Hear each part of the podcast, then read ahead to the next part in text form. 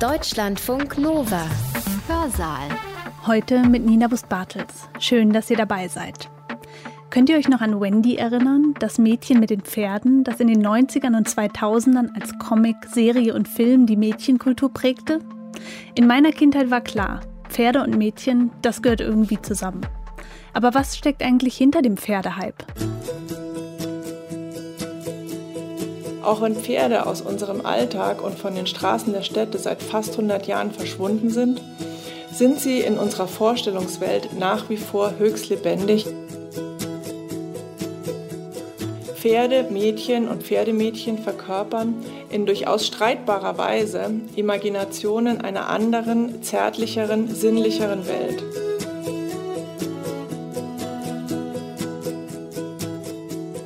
Das Lustvolle des Reitens speise sich nicht unbedingt aus einer Vaterprojektion, sondern im Gegenteil aus fluiden, queeren Begegnungen, die nicht eindeutig patriarchal kodiert sind.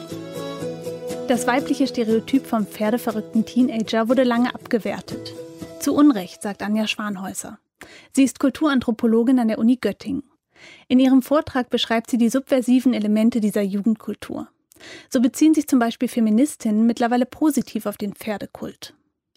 Die Methode, mit der Anja Schwanhäuser geforscht hat, heißt Feldforschung. Dabei begleitet die Forscherin diejenigen, die sie erforschen will, in ihrem Alltag. Anja Schwanhäuser hat also drei Mädchen und ihre Pferde auf einem Hof in Brandenburg beobachtet. In ihrem Vortrag erzählt sie immer wieder aus dem Alltag der Mädchen und zieht daraus Schlüsse. Deswegen hört sich dieser Vortrag vielleicht etwas anders an, als ihr es sonst im Hörsaal gewöhnt seid. Aber lasst euch mal drauf ein. Der Vortrag, den ihr jetzt hört, heißt Das Phänomen Pferdemädchen zwischen Klischee und Jugendkultur.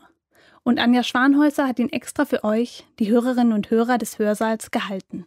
Dieser Vortrag über das sogenannte Pferdevirus, den Little Girls Horse Craze, wie Anna Freud ihn nannte, beginnt mit einer Szenerie. Drei Ponys auf einem Reiterhof in der Nähe einer Großstadt irgendwo in Deutschland. Das erste heißt Stardust, ein exzellentes Springpferd. Es ist im Besitz des Lehrlings Bella, die bunte Haare und Lippenpiercings trägt. Das zweite nennen alle Yoshi, nach dem Namen des kleinen Dinosauriers aus Super Mario, weil es immer mit der Zunge spielt, obwohl es eigentlich anders heißt. Seine Reiterin ist Mia, Gymnasiastin und eine leidenschaftliche Instagrammerin. Das dritte Pony lernen wir später kennen. Auf dem Hof von Stardust und Yoshi werden Sportponys gezüchtet, weshalb die Mädchen die Aufgabe haben, die Ponys anzureiten. Bella hat die Gymnasiastin Mia unter ihre Fittiche genommen. Gemeinsam mit anderen Mädchen reiten sie auf dem Hof die Ponys an.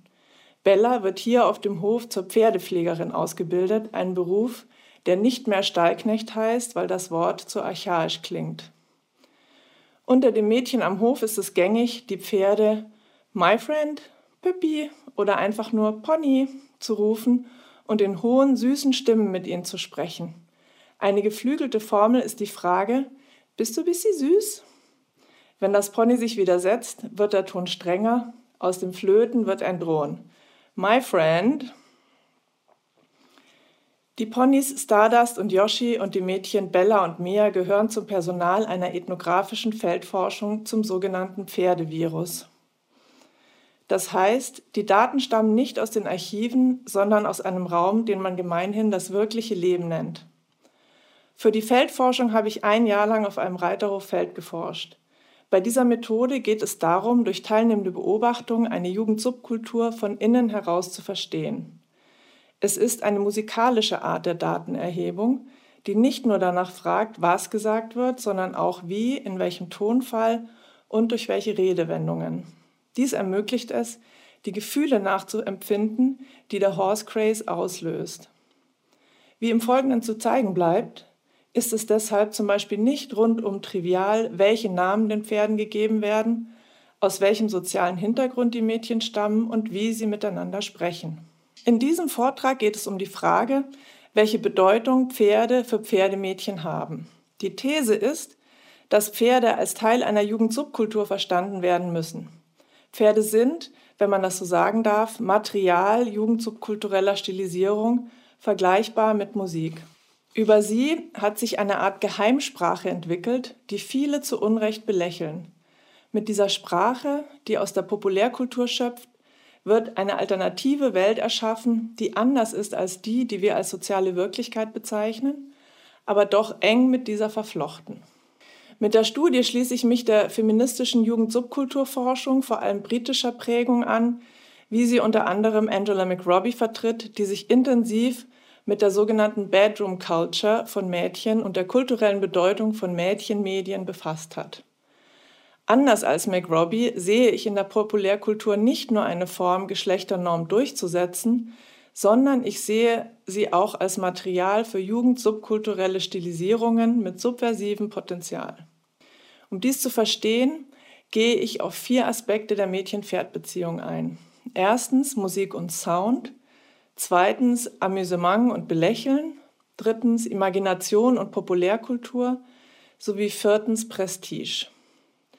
Im letzten Teil des Vortrags möchte ich dann noch einige allgemeine Gedanken zur veränderten gesellschaftlichen Wahrnehmung des Pferdemädchens in politischen und feministischen Feldern eingehen. Zunächst aber eine kleine Geschichte aus dem Reiterhof mit dem Titel Der Sattelklau, die die Mädchen-Pferd-Beziehung an einem alltäglichen Beispiel erhält. Denn es ist innerhalb des Alltags und nur dort, wo die soziale Ordnung sich herstellt und wo sie sich verändert. Vom Hof verschwindet ein wertvoller Sattel und der Lehrling Bella gerät in den Verdacht, das Stück entwendet zu haben. Schon seit langem ist das Verhältnis zu ihrem Vorgesetzten zerrüttet. Der Konflikt rührt daher, dass Bella viele Ponys für die Sportponyzucht des Hofs angeritten hat, ohne dafür ein Honorar zu bekommen. Ihr Vorgesetzter argumentiert, das Anreiten sei Teil der Ausbildung. Auf keinem anderen Hof in der Region gibt es eine bessere Möglichkeit, exzellente Sportponys anzureiten. Er verleiht seiner Forderung Nachdruck, indem er Bella an ihre soziale Verantwortung gegenüber den Pferden erinnert. Von ihr wie von allen anderen Mädchen am Hof wird erwartet, dass sie sich im Sinne stereotyper Mädchenhaftigkeit verlässlich um die Pferde kümmern. Als Bella auf einem Turnier mit ihrem Pony Stardust mit einem neuen, mit Glitzersteinen verzierten Sattel reitet, ist der Vorgesetzte sicher, dass es sein eigener sei und die Glitzersteine Dekoration einer Vertuschung. Nach mehreren Wochen der Spannungen, bei der der Diebstahl nicht aufgeklärt werden kann, verlässt Bella den Hof. Die Gymnasiastin Mia geht aus Solidarität mit ihr, sie hält wieder alle Anschuldigungen treu zum Lehrling. Bellas Pony Stardust bleibt am Hof. Der Lehrling hat es noch nicht bezahlt und es geht wieder in den Besitz des Hofs zurück, aus dessen Zucht es ursprünglich stammt. Bella teilt ihre Frustration in den sozialen Medien und greift den Leiter persönlich an, indem sie schreibt, das hat er nicht verdient. Als Lehrling und Tochter einer alleinerziehenden Sozialhilfeempfängerin hat sie keine Ressourcen, ihre Interessen zu verteidigen. Ihr reiterliches Talent wurde ausgenutzt. Was erzählen diese Feldforschungsbeobachtungen über das Pferdevirus und die Bedeutung der Pferde für die Jugendsubkultur der Pferdemädchen? Ich komme nun zu den vier Aspekten. Erstens Musik und Sound. Während bis ins 20. Jahrhundert hinein Marschmusik und ein Kasernenton den Sound auf den Reiterhöfen dominiert haben, sind es heute der Sweet Talk der Mädchen, der auch ironisch Babysprache genannt wird, und die Popmusik. Die Mädchen rufen die Pferde, wie erwähnt, zärtlich, manchmal auch drohend, My Friend, Püppi oder einfach nur Pony. Dem Leiter des Hofs wird es manchmal zu viel und er verbittet sich, dass die Mädchen sich zur Begrüßung küssen. Schon vor der Pandemie wies er darauf hin, dass dadurch Krankheiten übertragen werden könnten und es war nicht nur ironisch gemeint. Der ansteckende Sweet Talk kann für Außenstehende bedrohlich wirken.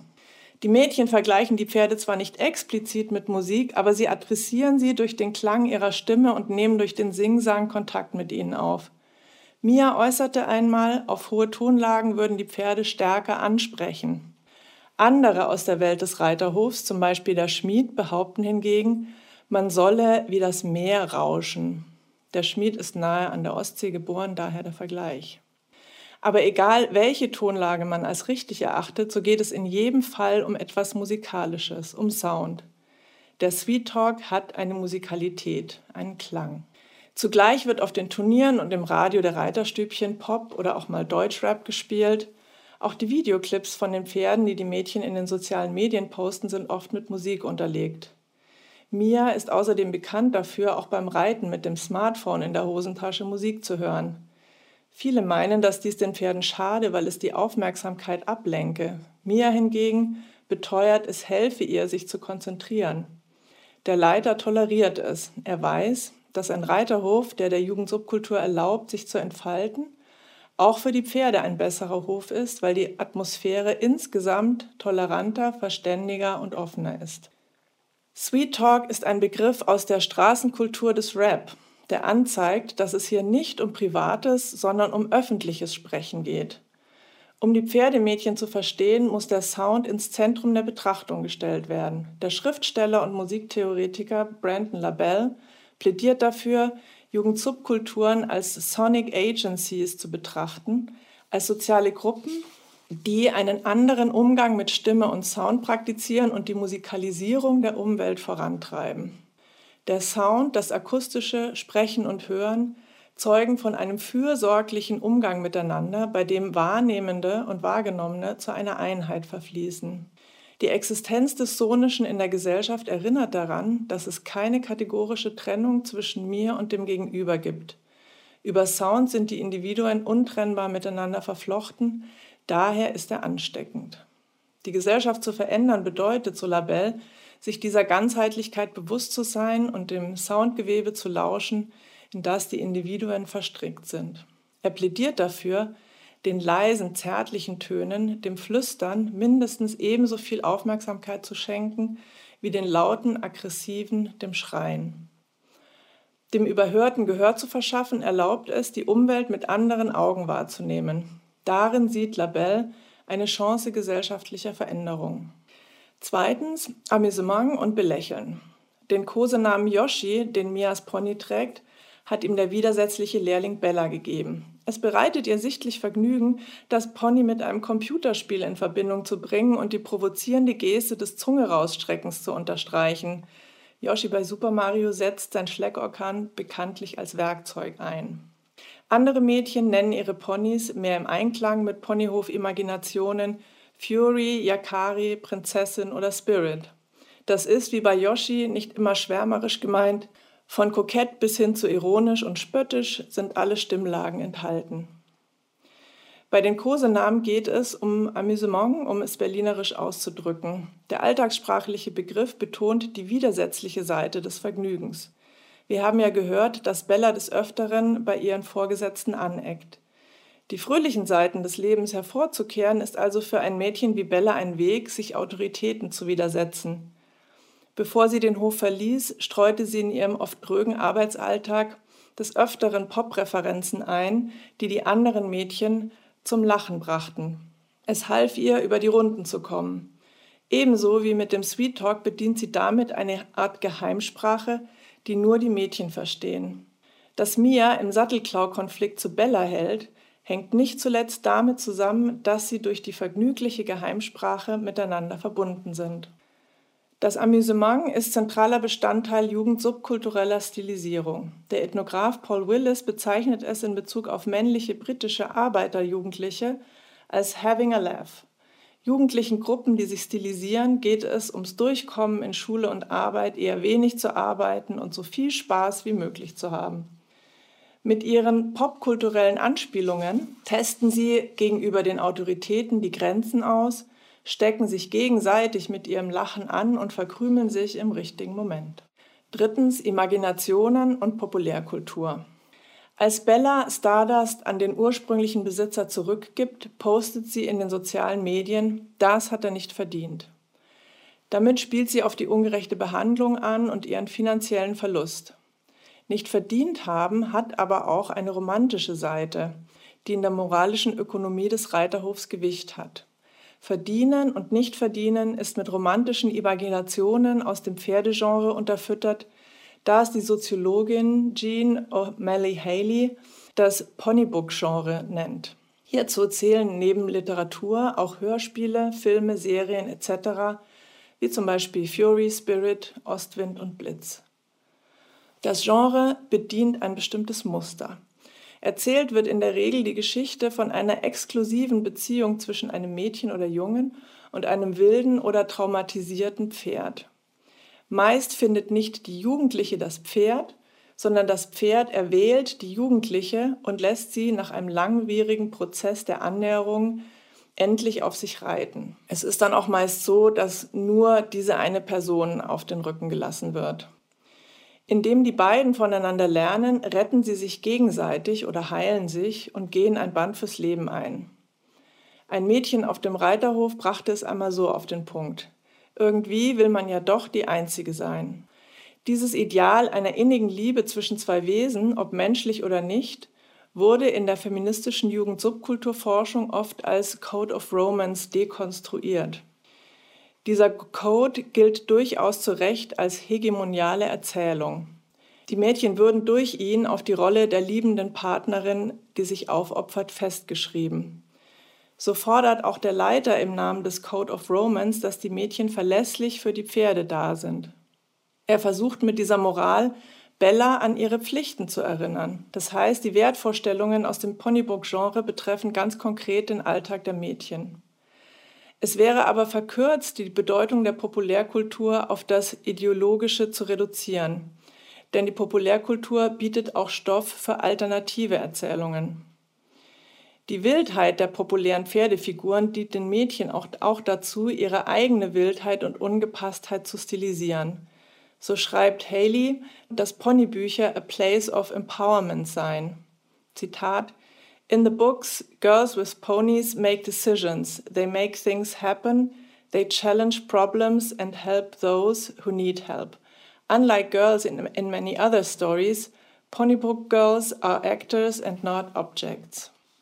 Dies gilt auch für Bella, wobei ihre Stilisierung sehr speziell ist. Wir haben bereits gehört, dass sie einem Pferd erfolgreich den Spitznamen Yoshi gegeben hat. Eine weitere, sehr beliebte Referenz von ihr bezieht sich auf das sogenannte Pummeleinhorn. Dies ist eine Figur aus der wahren Welt des Reitbedarfs, die keine eigene Geschichte hat, sondern explizit nur der Verzierung gilt und auf Reitutensilien wie ein Logo prangt. Auch auf Alltagsgegenständen wie Bettwäsche und Untertassen kann man es finden. Aussehen tut es wie ein Nilpferd mit Karnevalshütchen. Mia erklärte mir einmal, Bella liebe das Pummeleinhorn, weil seine Mähne genauso bunt ist wie ihre Haare und weil es abgespaced sei. Das Pummeleinhorn ist radikal süß und süß radikal. Damit fügt es sich stimmig in Bellas Stil. Nicht nur sind ihre Haare ungezähmt und bunt, auch ihre Reitweise geht nach vorne auf Geschwindigkeit, sie strahlt Aggressivität aus, aber auch etwas Süßes, Sie ist laut und zärtlich zugleich. Bellas Frisur, Kleidung, Sprech- und Reitweise bilden im Ensemble mit dem Pummeleinhorn einen ganzheitlichen Stil. Damit gewinnt sie Prestige in der Gruppe. Dies erklärt, warum Mia sogar gegen den Willen der Hofleitung zu ihr hält. Sie liebt Bellas Stil oder besser, sie ist von ihm infiziert.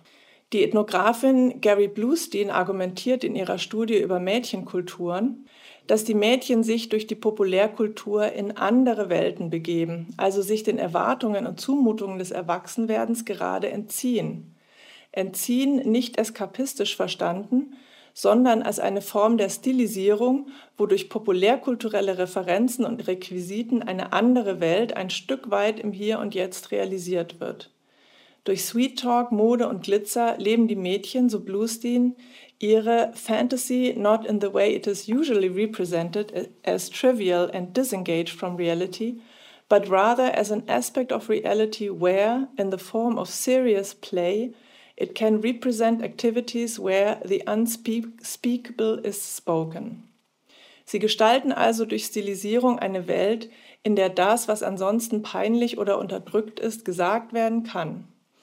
Dies ist genährt von populären und populärkulturellen Imaginationen.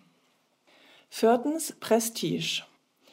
Um das Thema Prestige auszuführen, muss noch ein weiteres Pony vorgestellt werden. Es heißt Mackie Messer. Mackie gilt als Barbie-Pferd, weil es verlässlich ist und wie das bekannte Pferd der Plastikfigurine Barbie ein cremefarbenes Fell besitzt. Seine Reiterin heißt Lisa. Sie wird von Bella abschätzig Muttikind genannt, weil die Mutter ihr jeden Wunsch von den Lippen abliest. Ihr wird von den anderen Mädchen die Fähigkeit zu reiten abgesprochen. Wenn Lisa mit Mackie vorbeireitet, ruft Bella ihr nach, Wenn dem was passiert, Glatze. Die Drohung ist typisch für die Pferdemädchenkultur. Sie ist gemäß des Mädchenstereotyps vordergründig sorgend. Bella stilisiert sich als Mutti. Tatsächlich aber geht es ihr vor allem darum, die Reiterin zu beschämen, das heißt auf ihre Kosten Prestige zu gewinnen. Ein Prestigegewinn ist es auch, wenn Bella einem Pferd erfolgreich einen Spitznamen verleiht, wie im Fall von Yoshi. Auch im Sweet Talk, so bestätigte die Reitlehrerin einmal, ist Bella ein Profi. Ihrer Einschätzung nach ist es aber nicht immer aufrichtig gemeint. Es kann auch taktisch dazu dienen, das Gegenüber für sich einzunehmen. Die Tatsache, dass der vorherrschende Sound am Hof der Sweet Talk ist, bedeutet also nicht, dass alles konfliktfrei verliefe.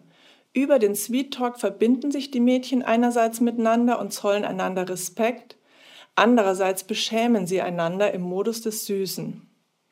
Eine ähnliche Form musikalischer Ringkämpfe hat der Ethnograph William Laboff bei Chicagoer Gangkulturen beobachtet. Im Straßenrap wird ein breites Repertoire an Tönen bedient, um miteinander zu konkurrieren. Darunter Shucking, Rifting, Toasting und Sweet Talking.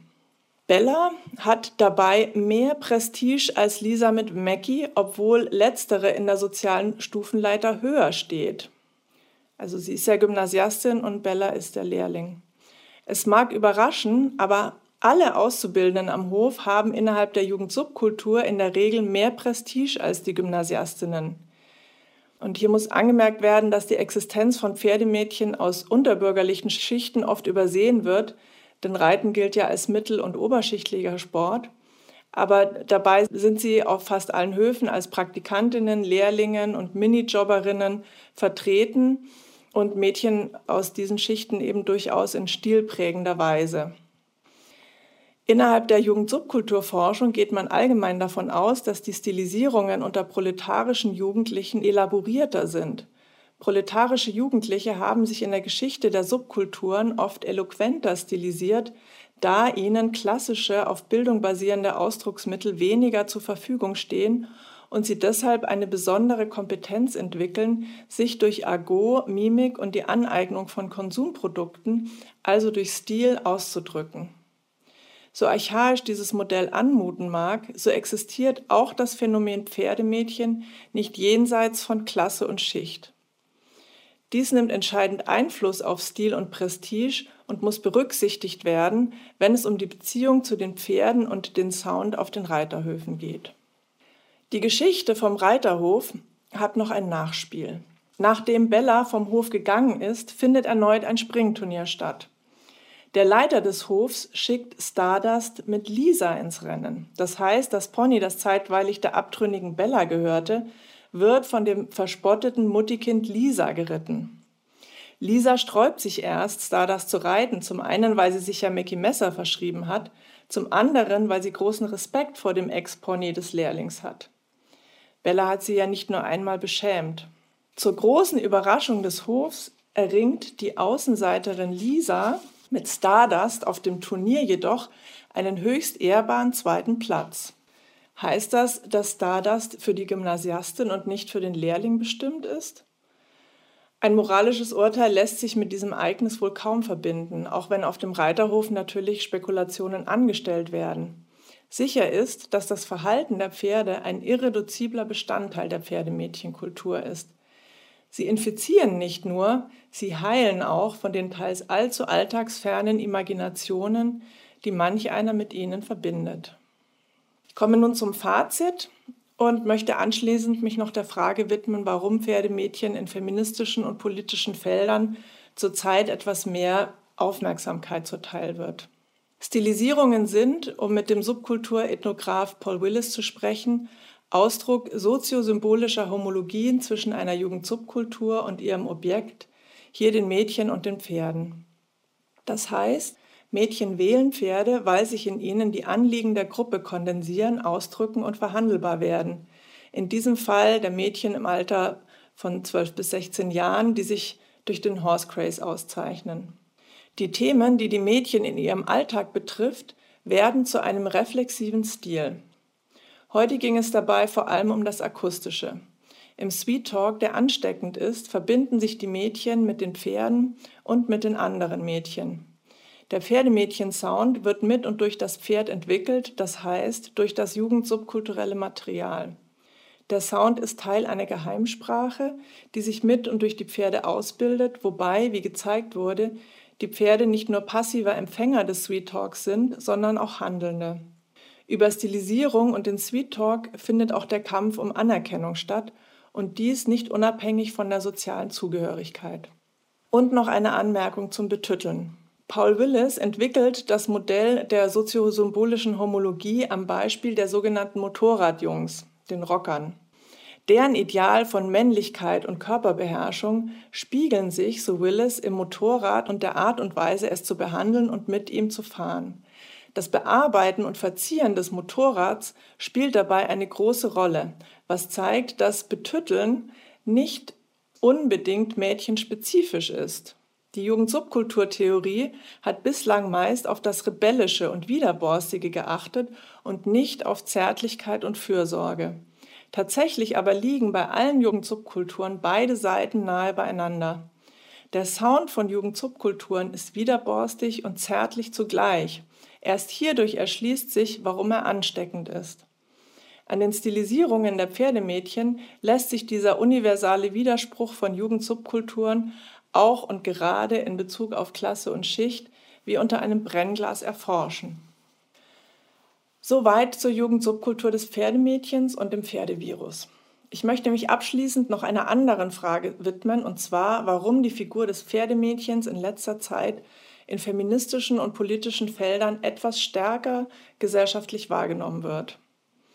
Eigentlich werden sie ja nach wie vor als sehr mädchenhaft belächelt. Diese Frage verdanke ich einer Anregung des Arbeitskreises Mensch und Tier im Ruhrgebiet am Kulturwissenschaftlichen Institut Essens, der vor kurzem eine Veranstaltung zum Thema Pferdemädchen abgehalten hat. Diese gesteigerte Wahrnehmung hat mit einer Politisierung des Mädchenhaften und einer Feminisierung oder besser einem Mädchenwerden des Politischen zu tun. Wenn man beispielsweise auf die aktuelle Protestkultur blickt, so kann man etliche Pferdemädchen-Referenzen entdecken. Auf einer Unteilbar-Demonstration in Berlin gab es beispielsweise einen Wagen mit dem Plakat eines Wendy-Logos und dem Spruch Ruhig Brauner. Ein Foto davon postete die Sängerin Judith Holofernes auf ihrem Account. Sie selbst hat eine progressive Interpretation des Pferdemädchens in ihrem Song Ein leichtes Schwert geliefert – wo sie in einem Ritterkostüm mit integrierter Pferdeattrappe durch die Stadt reitet. Und es gibt noch andere Beispiele. Das Zentrum für politische Schönheit, das für seine künstlerischen Protestaktionen bekannt ist, hat in seiner Anfangszeit mit dem Bild eines Pferdemädchens geworben, das vor dem Reichstag steht. Und in den USA ritt die Aktivistin Brianna Nobles mit ihrem Pferd Depperden auf einem Black Lives Matter Protestmarsch durch die Straßen von Oakland um gegen Rassismus zu protestieren. Noch bekannter als das Pferdemädchen ist vermutlich das Einhorn, das geradezu eine Ikone zeitgenössischer Protestkultur geworden ist. Das Fantasy-Wesen wurde mit dem Erstarken des Populismus zu einem Symbol für Toleranz und Vielfalt und gegen Rassismus und rechte Gewalt. Die Regenbogenmähne entspricht dem Banner der LGBTQ-Kultur. Es steht für Queerness, aber eben auch für Mädchenhaftigkeit, womit es auf eine tatsächlich gelebte, ganzheitliche Alltagskultur von Mädchen verweist, die konsumverbunden und sinnlich, widerborstig und zärtlich zugleich ist. Warum dieses Mädchenwerden der Protestkultur? Ich denke, Einhörner wie Pferdemädchen verkörpern typische zeitgenössische Werte der Protestkultur wie Awareness, Umweltbewusstsein und Ressourcenschonung. Sie stehen für Care oder, wie Brandon LaBelle es nannte, Radical Care, ein im feministischen Diskurs aktuell breit debattierter Begriff. Und sie stehen für den Code of Romance, jener Mischung aus Liebe, Amüsement und Populärkultur, wie sie in dem Vortrag skizziert wurde. Diese Werte sind nicht nur eine Botschaft aktueller Straßenproteste, sie sind auch etwas auf den Protesten selbst gelebtes und praktiziertes. Denn die Straße ist in der Protestkultur nicht nur ein Raum politischer Artikulation, sondern auch ein Begegnungsraum, wo man den anderen spüren und sich auch einmal in den Arm nehmen möchte. Eine Nähe, nach der sich auch und gerade in Zeiten der Pandemie alle sehnen. Die Konjunktur des Pferdemädchens als einer Spielform des Einhornhypes hat also mit einem Mädchenwerden zu tun, mit einer Infizierung der Protestkultur durch den Mädchenstil. Gleichzeitig politisiert sich das Mädchenhafte, denn auch in der feministischen Theorie und im Popfeminismus wird das Pferdemädchen heute wahrgenommen. Unter den Studien findet sich die bereits zitierten Studien von John O'Malley Haleys Horse Crazy sowie die Ethnographie von Carolina Ojanen. Zu nennen sind außerdem Elspeth Probins Kulturanalyse mit dem Titel Becoming Horse und Elisabeth von Samsonos Pferdemädchenanalyse aus ihrem Werk Anti-Elektra. Die Studien grenzen sich mehr oder weniger explizit von der landläufigen psychoanalytischen Interpretation vom Pferd als ödipalem Vatersymbol ab. Das Lustvolle des Reitens speise sich nicht unbedingt aus einer Vaterprojektion, so die einheilige Meinung, sondern im Gegenteil aus fluiden, queeren Begegnungen, die nicht eindeutig patriarchal kodiert sind. Auch wenn das rein Mädchenhafte dieser Welt oft übertrieben dargestellt wird, denn das Reden über Jungs spielt meiner Beobachtung nach keine geringe Rolle, wird doch deutlich, dass das Pferdemädchen und alles, was man mit ihm verbindet, die ältere Symbolik des Pferds als Ödipalm Vatersymbol zunehmend überlagert. Konsequenterweise werden hier Pferdemädchen eher als aufmüpfig denn angepasst dargestellt. So zeigt beispielsweise Helly, wie durch das sogenannte Ponybook-Genre einerseits Konformität zur Gendernorm durchgesetzt werden, die Mädchen aber zugleich diese Mainstream-Ideen zur Mädchenhaftigkeit immer wieder herausfordern. In dieser All-Girls-Sphere, wie Ojanen sie nennt, werden die zärtlichen Beziehungen der Mädchen zueinander hervorgehoben, die, wie Elspeth Probin schreibt, erotisch gefärbt sein können. Pferde, Mädchen und Pferdemädchen verkörpern in durchaus streitbarer Weise Imaginationen einer anderen, zärtlicheren, sinnlicheren Welt.